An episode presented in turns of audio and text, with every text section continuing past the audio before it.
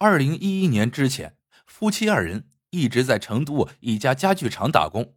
工厂老板名叫陆家良，是个浙江人，已经五十三岁。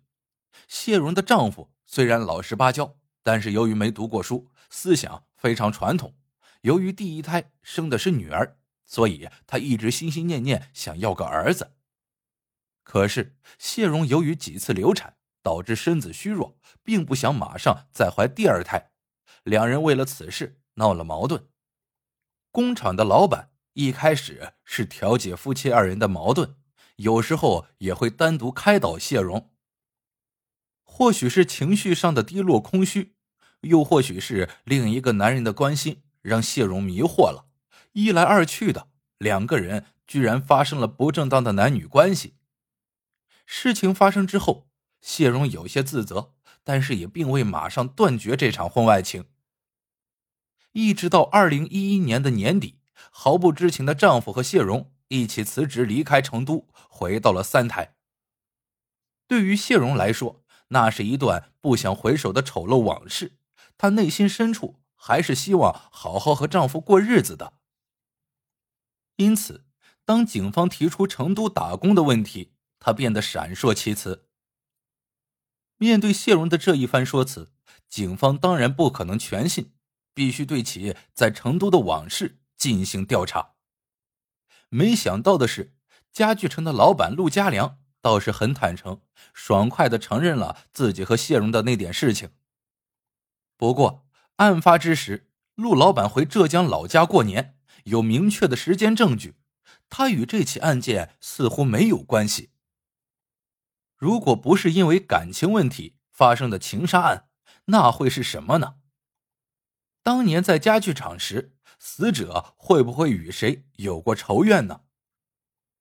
在警方对家具厂所有人与死者的关系进行摸排时，一个人的名字出现了，他就是杨林。原来，杨林曾经也在家具厂打工，当时是负责送货的货车司机。不过，他已经辞职两年多了。这样说来，死者和杨林。确实是有交集的，可是根据工友们的回忆，两个人关系非常普通，根本算不上很熟。为什么警方还要将杨林列为重点调查对象呢？原因其实来自于三台黑车杀人案中，警方对于凶手的形象刻画特征：一、凶手和死者认识；二、凶手开过死者的那辆面包车，说明会驾驶。而这两点的刻画，杨林全都符合。为了不放过任何细节线索，警方还是决定深入调查杨林。也就是在这个时候，成都某酒店一个名叫杨林的人跳楼自杀的消息，让三台警方颇感意外。电话打来一核对，太巧合了，跳楼自杀之人居然就是三台警方正在寻找的杨林。他自杀时，距离黑车命案仅过了十七天。难道杨林真的与命案有关？那么他为什么要选择自杀呢？案件峰回路转，正式进入高潮。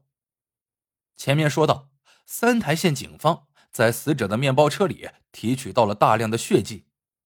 其实，在车子的方向盘上，警方还提取到了不属于死者的生物印记。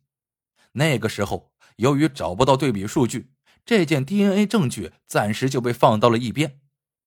可是，如今杨林无缘无故自杀的反常举动，搞得警方疑窦丛生。于是，数据对比势在必行了。没过多久，比对结果就证实了警方的猜测：方向盘上的 DNA 印记就是杨林的。一个和死者并不熟悉的前同事，为什么会将 DNA 留在了死者的面包车上？答案呼之欲出。然而，杨林已经自杀身亡，他无法再开口说话，这其中的缘由谁来解答？最终，还是电话记录这一破案神器再次显了神威。通过调查杨林生前最后一段时间的通话记录，有两个人。逐渐浮出了水面。这两人中，一人是杨林的表弟蓝安乐，另一个人居然就是警方暂时认定无作案时间的浙江老板陆家良。经过调查，表弟蓝安乐终于扛不住，说出了部分事实。没错，三台县的黑车案就是杨林干的，而自己则是表哥叫去的帮凶。可是杨林与死者有什么深仇大恨，非要置他于死地呢？蓝安乐对于这个问题一问三不知，声称自己就是为了帮老表，这才做了坏事而已。看来案件的最终真相还是要陆老板出面才能说得清楚了。以下是陆家良交代的犯罪过程。一开始，陆家良也只是把谢荣当做生活的调剂，反正自己孤身一人在四川做生意，很孤单。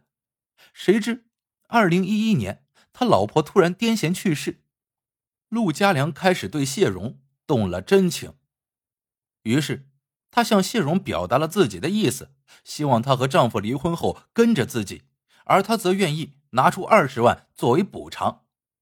可是谢荣并不愿意离开丈夫，最终拒绝了陆老板的提议，并且在之后不久，谢荣便和丈夫一起辞职，回到了三台，希望能够平静度日。哪里知道陆老板单相思的厉害，怒火之下便冒出了雇凶杀人的想法。刚好一次外出中，陆老板遇到了曾经的员工杨林，在提及自己为情所困时，杨林便爽快的答应帮他这个忙。于是，陆老板以二十万和杨林谈妥杀人价格。一月十五日，杨林叫上自己的表弟来到了三台，买了新的手机号码，装作喊车拉货的事情，将谢荣老公骗了出来。两人最终在车里将其杀害。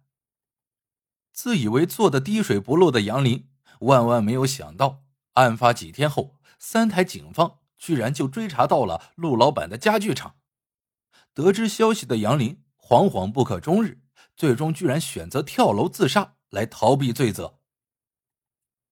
如今，所有的一切都水落石出了，案件最初的根源。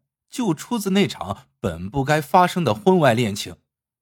至于杀手杨林的自杀，其实还是有许多令人无法理解的地方。既然他当初有胆子答应陆老板买凶杀人，为何又被警方的调查吓得草木皆兵，甚至到了自杀的地步？人性的极端表现，真是让我们无法理解。正所谓，早知今日。何必当初呢？